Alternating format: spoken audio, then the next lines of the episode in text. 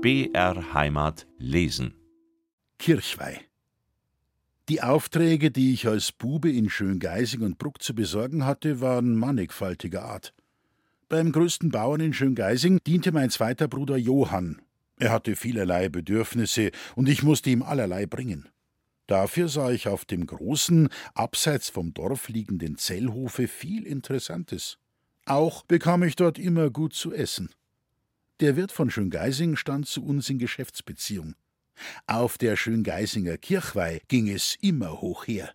Da kamen Herrschaften aus Bruck und der Umgebung, alle Geschäftsleute, bei denen der Wirt einkaufte, sowie die tanzlustige Jugend des Ortes und der Nachbardörfer. Da wurde viel gegessen, noch mehr getrunken und zum Schluss eine große Zeche gemacht. Die Geschäftsleute bezahlten eine bestimmte Summe, zum Beispiel acht Gulden, manchmal auch mehr. Dafür wurde ihnen flott und reichlich aufgetragen. Jeder aß und trank so viel als möglich und er vertragen konnte, und wenn er selbst nicht gut bei Kräften war und einen schwachen Magen hatte, nahm er einen Helfer mit. Hergeschenkt wurde nichts. Dass bei dieser Gelegenheit viel Blut floss, ist begreiflich. Zunächst mussten Kälber, Schweine, Enten, Gänse und Hühner daran glauben, in später Nachtstunde leider oft auch die Menschen. Denn in Schöngeising wurde viel und blutig gerauft. Und zwar nicht nur an den Kirchweihtagen, sondern oft auch an Sonntagen und bei Hochzeiten, wo am Schluss der eigentlichen Hochzeit die Dorfjugend auf die Nachhochzeit kam und sich austobte. Für die zwei Kirchweihtage lieferte meine Mutter fast regelmäßig Enten und Gänse, oft zehn bis zwölf Stück. Auch Eier und Schmalz brachte sie bei dieser Gelegenheit an den Mann, denn die köstlichen Kirchweihnudeln wollten in Schmalz schwimmen. Dafür strich sie ein hübsches Sümmchen in den Sack. Bei unseren Bauern galt als unverbrieftes Recht, Butter, Schmalz, Eier und Geflügel gehören der Bäuerin. Dass ich auf die Schöngeisinger Kirchweih auch mit durfte, ist selbstverständlich. Ich musste ja auch mitessen. Schon früh morgens zog mein Vater oder mein älterer Bruder die Schäse aus dem Schuppen und den besten Gaul aus dem Stall, und noch vormittags fuhren wir festlich gekleidet in flottem Trab über die Schöngeisinger Amperbrücke, an der ich immer die schön gezierten großen Maibäume bewunderte. Im großen Wirtshof machten sich schon die Wägelchen und Schäsen der angekommenen Gäste breit, und im Fremdenstall bildeten einen Gegenstand der Augenweide die Rappen, Bräundel, Schimmel und Schecken. Damals war es noch nicht üblich, den Tieren menschliche Personennamen beizulegen. Nach dem Mittagsschmaus wurde ein Gang durch den Ort gemacht und bei den Krambuden Met und Lebkuchen gekauft. Die Kinder trieben sich nachher meistens im Wirtsgarten und in den Stallungen herum. Die Erwachsenen kehrten wieder zum Essen und Trinken in das Wirtshaus zurück, wo immer etwas bereitstand. Da gab es Kaffee und Kuchen, dem die Weiber und Kinder zusprachen, außerdem Bier, Brezen, kalten Braten und so weiter, das die Männerwelt bevorzugte. Der Kaffee war für mich eine Seltenheit, denn daheim gab es ihn nur alle heiligen Zeiten. Abends trug man wieder Gebratenes auf, und zwar so viel, dass man auch noch den Daheimgebliebenen davon mitbringen konnte. Nach dem Abendimbiss drängte mein Vater immer rasch zur Heimfahrt, weil er sich nicht gerne in die Nacht hineinließ und dem Bauernburschen nichts Gutes zutraute. Er hatte seine Erfahrungen. Wie sehr das Misstrauen meines Vaters gegen die Gesinnung der jungen Bauernburschen einiger Dörfer um Etterschlag begründet war, dafür nur ein Beispiel, das ich miterlebte. Vater, Mutter, Bruder Martin und ich fuhren einmal nach Meiling, woher mein Großvater stammte, zur Kirchweih. Wir mussten durch zwei Dörfer, die allerlei Rohlinge beherbergten. Schon vormittags um zehn Uhr wurde der Gaul vor ein offenes Wägelchen gespannt, das hinter dem Sitze noch einen umgitterten Laderaum bot. Vater und Mutter nahmen den Sitz ein, Bruder Martin und ich wurden im Laderaum auf ein Brett gesetzt, das quer auf dem Gitter lag. Die Hinfahrt ging ohne störenden Zwischenfall vor sich, und um elf Uhr saßen wir bereits bei den Fleischtöpfen Meilings. Natürlich blieben wir auch noch zum Abendessen, und das zögerte sich hinaus, bis es dunkel wurde. Der liebe Mond glänzte nur auf der von uns abgekehrten Seite, und die Sterne zogen einen dunklen Schleier vor das leuchtende Angesicht, so dass die Mächte der Finsternis ungehindert ihr Zepter schwingen konnten. Als wir aufsaßen, zeigte sich am Wägelchen eine Veränderung. Der Vater hatte das Sitzbrett von uns Buben so gelegt, dass wir den Rücken gegen den Sitz der Eltern kehrten und daher nach rückwärts schauten. Im Laderaum lagen zwei handliche Prügel, die uns der Vater besonders aufs Herz band. Er selbst hatte auch einen Prügel auf seinem Sitze und ein langes, im Griffe feststehendes Messer hinter seiner rechten Hosentasche.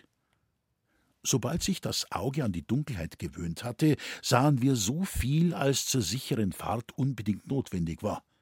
In Auing blickten aus allen Rissen und Spalten der geschlossenen Fensterläden die Lichter uns entgegen. Vom letzten Hause ab fällt die Strecke bis gegen Steinebach hin. Und auf dieser Strecke säumten sie auch große Bäume und dichtes Gebüsch, so dass wir wie in einen dunklen Schacht einfuhren. Der Vater sagte, Jetzt Obacht geben. Wir nahmen die Prügel zur Hand. Der Gaul tappte langsam bergab und stemmte sich dabei gegen das nachschiebende Wägelchen, das keine Sperrvorrichtung hatte. Da, ein Ruck, und das Gefährt stand wie angewurzelt. Was ist es? sagte der Vater leise. Wir durchbohrten die Finsternis mit den Augen, sahen aber nichts. Wir horchten angstvoll, aber peinliche, lautlose Stille umgab uns. Nach einigen Augenblicken lispelte der Vater Da vorne ist was. Er nahm seinen Prügel, stieg ab, gab mir sein langes Messer und sagte sehr laut Buben, wenn sich jemand an den Wagen heranmacht, dann stecht und haut drauf los. Vor dem Gaul fand er eine starke Stange auf Kopfhöhe über den Weg gelegt. Es war genau an der Stelle, wo jetzt der Bahndamm die Straße überbrückt. Damals stand dort ein alter Stadel hart an der Straße. Nach Beseitigung des Hindernisses kamen wir ungeschoren nach Steinebach.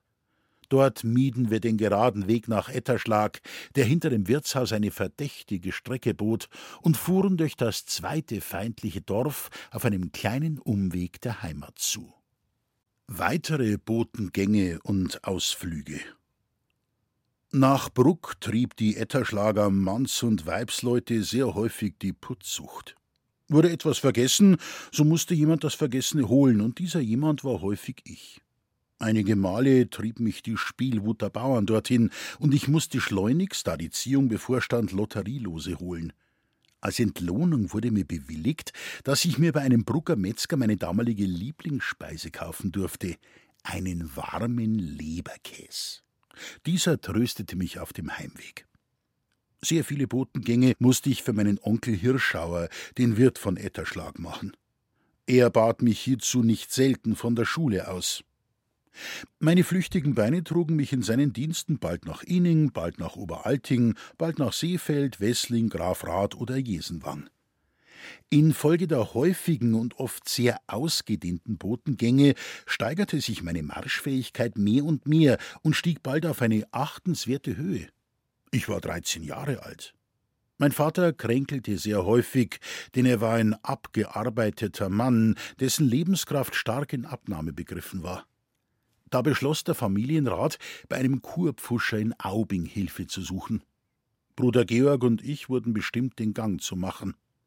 Wir wählten einen Sonntag, an dem in Maria Eich bei Planeck das Fest war. Morgens zwei Uhr marschierten wir in Etterschlag ab. Es war eine frische, etwas dunkle, aber sternenhelle Nacht. Geflügelten Schrittes eilten wir dahin. Plötzlich, da wo der Weg nach Wessling abzweigt, blieben wir gleichzeitig stehen und horchten aufgeregt und angstvoll nach vorne. Nicht weit von uns schlug jemand auf einen Schottersteinhaufen, dass die Steine krachten. Dazwischen vernahmen wir ein dumpfes Stöhnen, dann wieder aufgeregtes Schreien und Wettern, das schließlich in ein Murmeln überging und mit Psalmieren schloss. Was war das? Sofort bogen wir von der Straße ab und gingen über die Äcker. Bald kam ein Mann, den Kopf zwischen die Schultern gedrückt und noch immer psalmierend auf der Straße an uns vorüber. Mein Bruder sagte leise, das ist der Narr von Gilching. Wir beruhigten uns, schlugen aber ein sehr rasches Tempo ein, bis wir die gefürchteten Berge von Mischenried hinter uns hatten. Um sechs Uhr morgens erreichten wir ohne Zwischenfall Aubing, erholten dort ein Tränklein für den kranken Vater, eilten dann nach Maria Eich, wo wir das Fest mitmachten, und waren abends acht Uhr wieder daheim. Das waren nach der Schätzung der Bauern mindestens zehn Stunden Weges, die ich an einem Tage ohne besondere Mühe zurücklegte. Die Früchte dieser emsigen Fußwanderungen pflückte ich später in reichstem Maße bei den zahlreichen Bergtouren in unserem wunderschönen Alpenlande. Da erst weitete sich meine enge Brust, mein Körper stählte sich und gewann eine Gesundheit und Rüstigkeit, die mir bis ins hohe Alter treu blieben.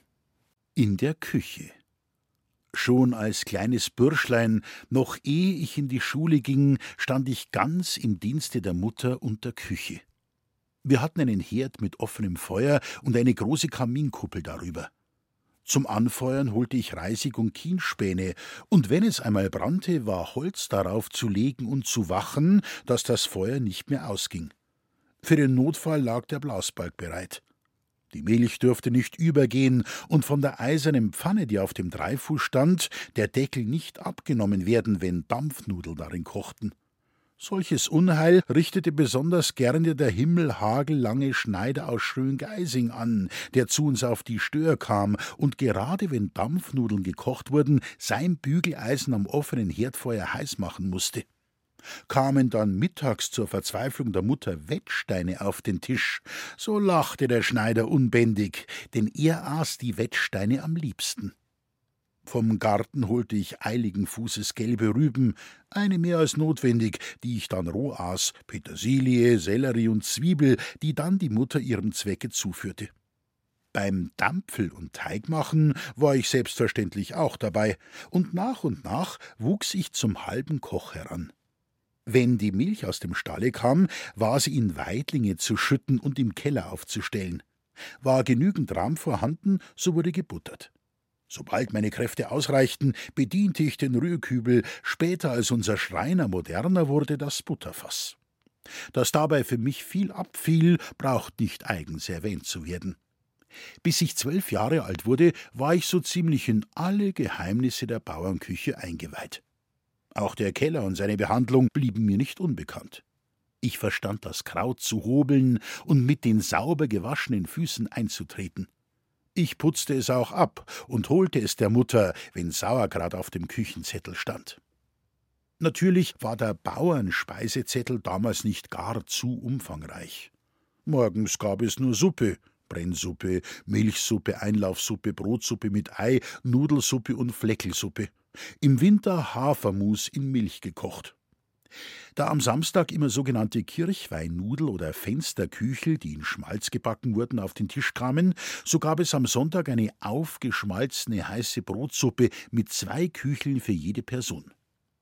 Mittags zierten den Tisch Knödel in allen Ausstattungen, Fleischknödel, Schinkenknödel, Leberknödel und einfache Semmelknödel, letztere am häufigsten, Teigknödel waren bei uns unbekannt und Nudeln in allen Formen.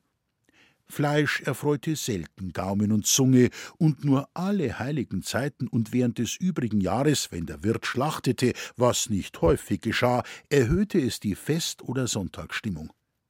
Gewöhnlich kaufte man nur ein halbes oder ein Pfund, und diese Portion wurde klein geschnitten und den Knödeln beigemengt, damit alle etwas haben.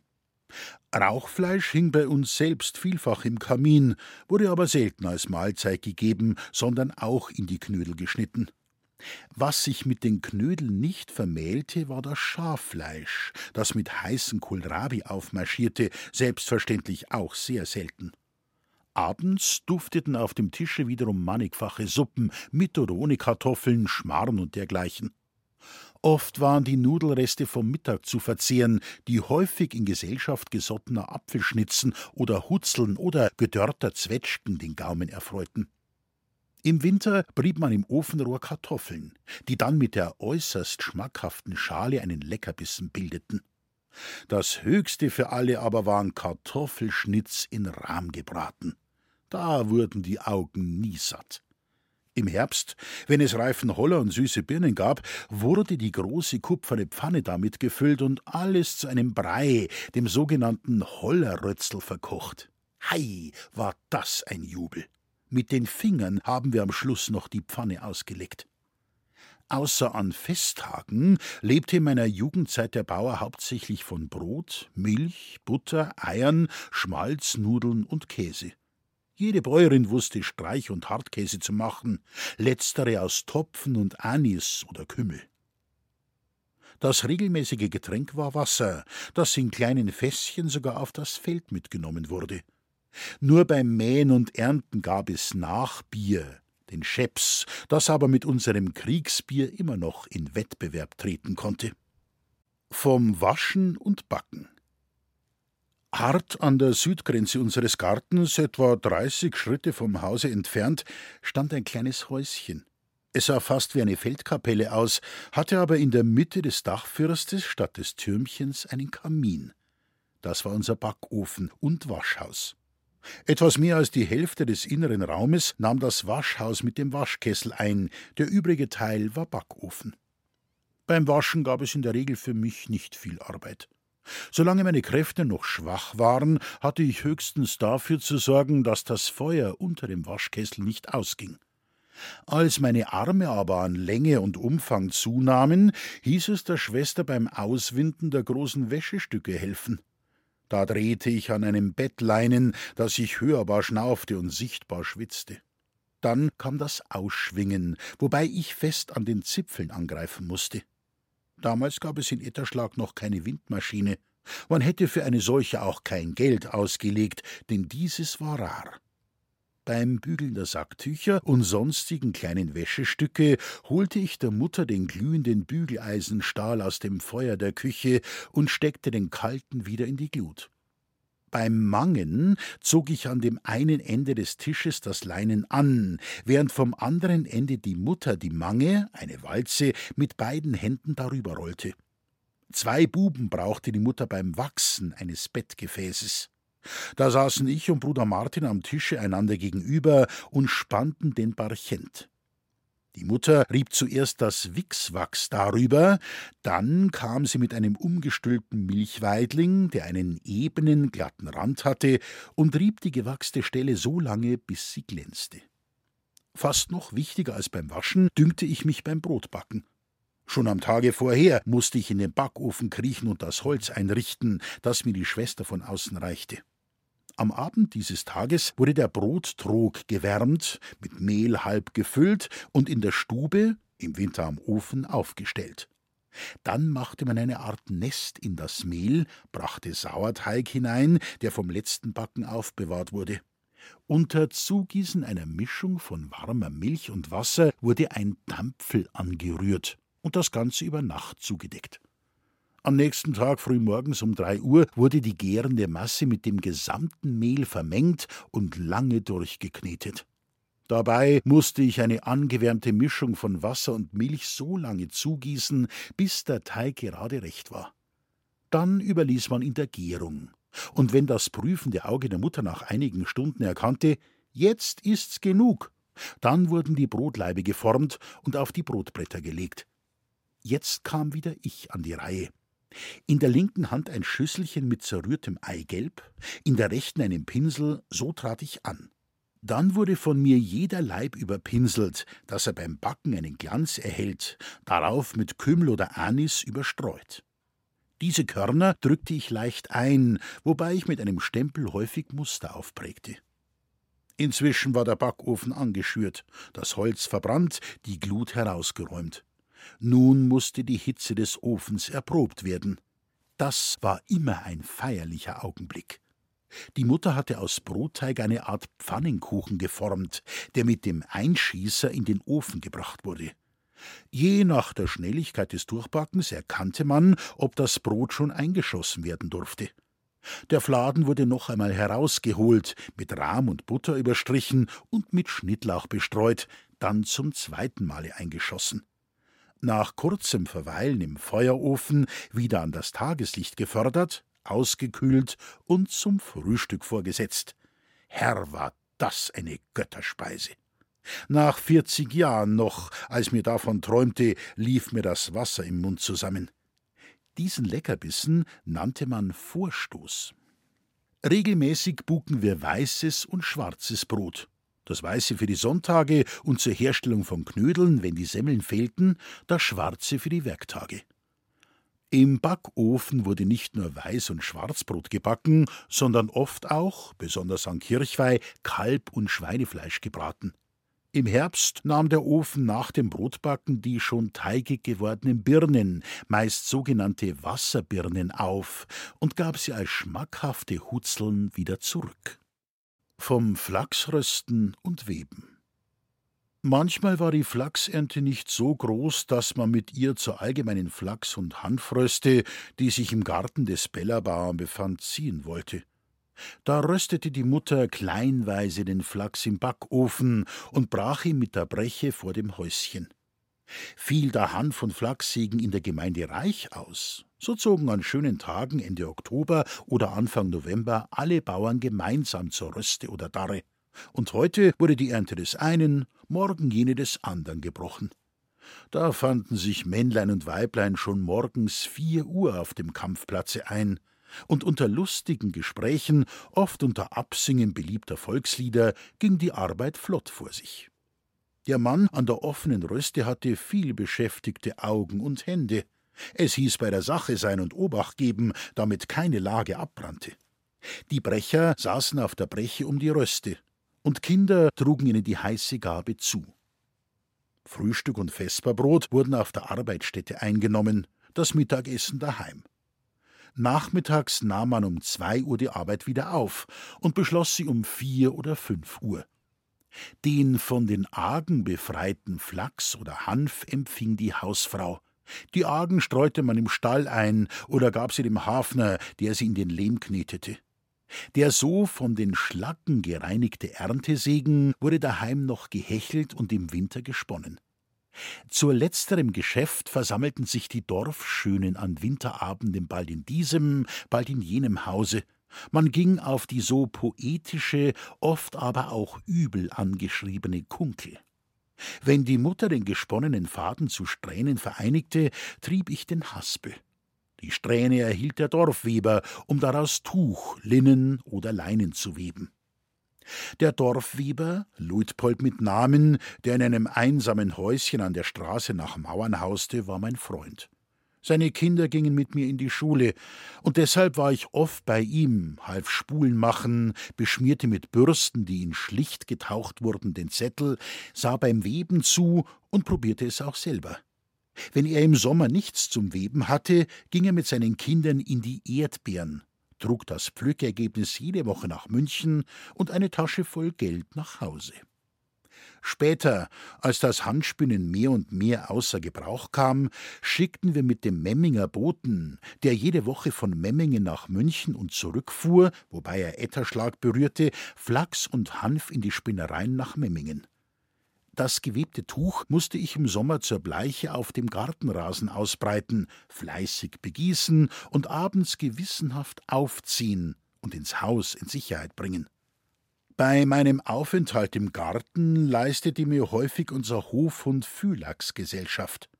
Er war mir sehr behilflich, die bösen Buben und Dorfburschen, die gern den Weg zum Schul- oder Wirtshaus dadurch abkürzten, dass sie über die Bretterplanken unseres Gartens stiegen und auf verbotenen Wegen das Gras zertraten, abzuwehren.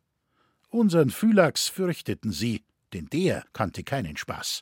Ihm war es gleich, ob eine alte oder neue Hose die Waden bedeckte oder ob sie sich ihm unverhüllt darboten. Aber der Phylax hatte auch seine Schattenseiten. Er lief mir mit seinen schmutzigen Pfoten immer über das zur Bleiche ausgebreitete Tuch und winselte und heulte, wenn er wieder an die Kette sollte.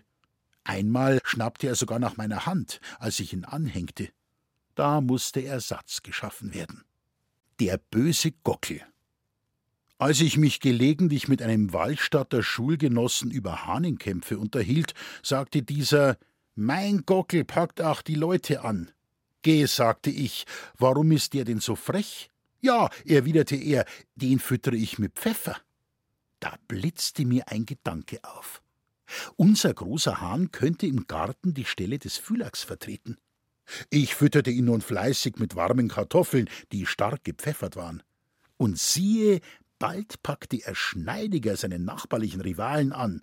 Und schließlich sträubte er auch vor fremden Leuten seine Federn und setzte sich in Kampfstellung. Hei, dachte ich, das geht gut.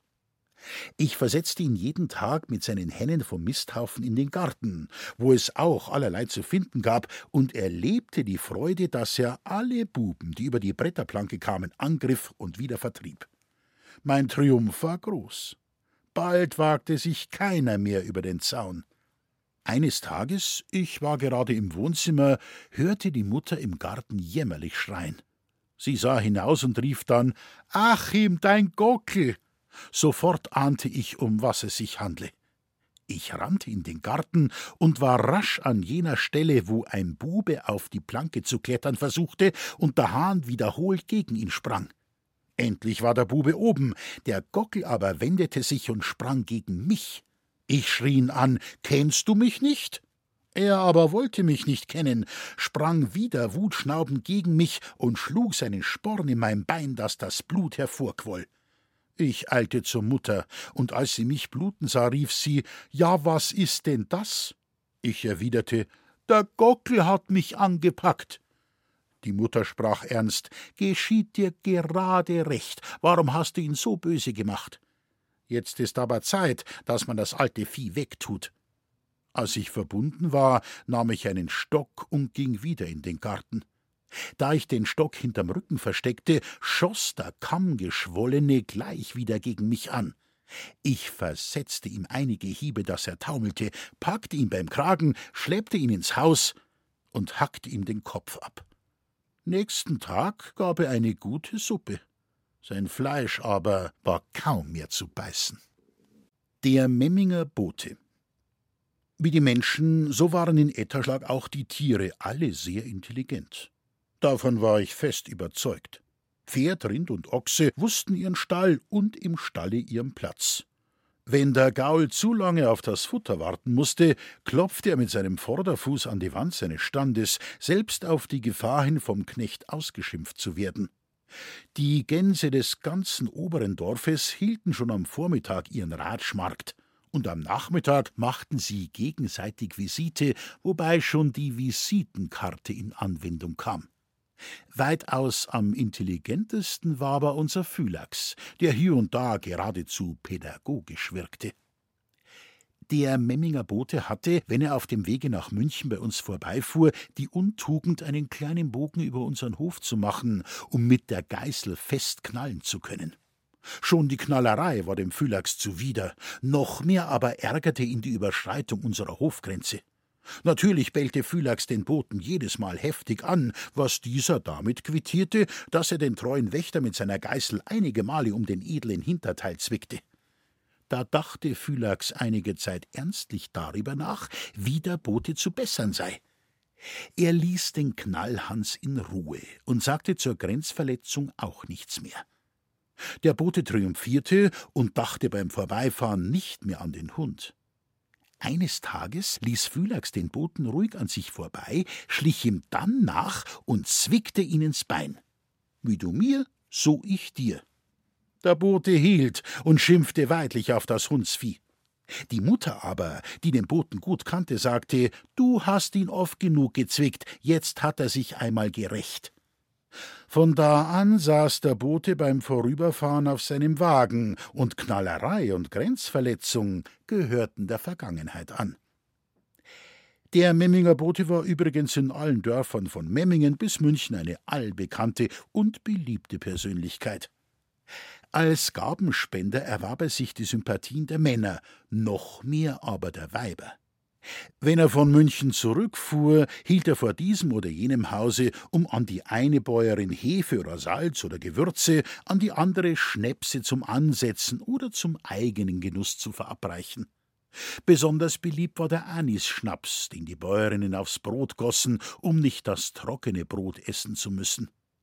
Meinem lieben Onkel Hirschauer brachte er meistens die vielbegehrten Gselchten, die dann die ganze Woche als Delikatesse an die Gäste verabreicht wurden. In der Zeit, in der der Dorfweber bereits selig entschlummert war, nahm der Memminger auch gehechelten Hanf oder Flachs mit in seine spindelreiche Heimat, um nach einiger Zeit wiederum von dort gröberes oder feineres Leinen den Bäuerinnen in die Hand zu drücken. So war unser Bote das rote Blutkörperchen, das im pulsierenden Leben meiner Heimat eine große Rolle spielte.